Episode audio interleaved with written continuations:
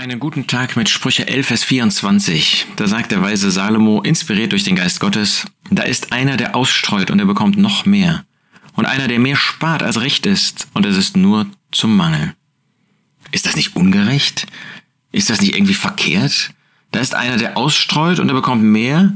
Da ist einer, der sparsam lebt. Das sollen wir doch. Sollen wir nicht sparsam leben? Ähm, und dann ist das Mangel. Ja, wir müssen eben verstehen, was der Geist Gottes mit diesem Vers wirklich uns sagen möchte. Da sagt der Salomo ein Vers zuvor, das Begehren des Gerechten ist nur Gutes. Dass die Hoffnung des Gottlosen oder der Gottlosen ist der Grimm. Und dann im Vers danach, die segnende Seele wird reichlich gesättigt und der Tränkende wird auch selbst getränkt. Genau darum geht es. Da geht es um einen Gerechten, dessen Begehren das Gute ist. Für wen? Für sich selbst auch, aber auch für den anderen. Deshalb streut er aus. Deshalb gibt er. Ähm, damals mag das manches Materielle gewesen sein, mag das Saatgut gewesen sein, mag das gewesen sein, dass er sogar für seinen Nachbarn ausgestreut hat. Ja, da hat er gesehen, dass er vielleicht arm ist und auch auf dessen Felder etwas ausgestreut hat.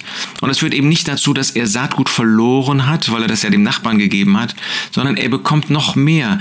Gott wird ihn reichlich dafür segnen.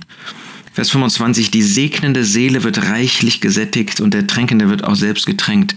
Wer anderen gibt, der hat nicht Mangel dadurch, sondern der wird dadurch Segen bekommen. Wenn du ein Gebender bist im geistlichen Sinn, wenn du bereit bist, anderen zu helfen, andere zu besuchen, andere zu ermutigen, andere zu warnen, andere zu ermahnen, andere zurechtzuweisen in dem Geist der Liebe, dann ist das nicht, dass das zu Mangel führt, weil du weniger Zeit hast, sondern du hast nicht mehr Zeit, natürlich nicht. Ja, die Zeit ist weg, die du jemandem anders zur Verfügung gestellt hast.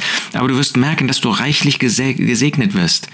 Aber jemand, der mehr spart als recht ist, der eben sagt, nein, ich möchte das alles für mich behalten, ich möchte nicht dem anderen geben, ich möchte nicht für den anderen da sein, ich brauche das alles für mich selbst.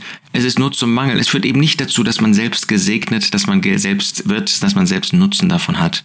Lasst uns das wirklich bedenken. Lasst uns da Nachfolger des Herrn Jesus sein, der zum Segen für andere tätig war. Und wie viele Beispiele finden wir im Wort, im Wort Gottes und sogar auch in der Kirchengeschichte dafür. Da ist einer, der ausstreut und er bekommt noch mehr.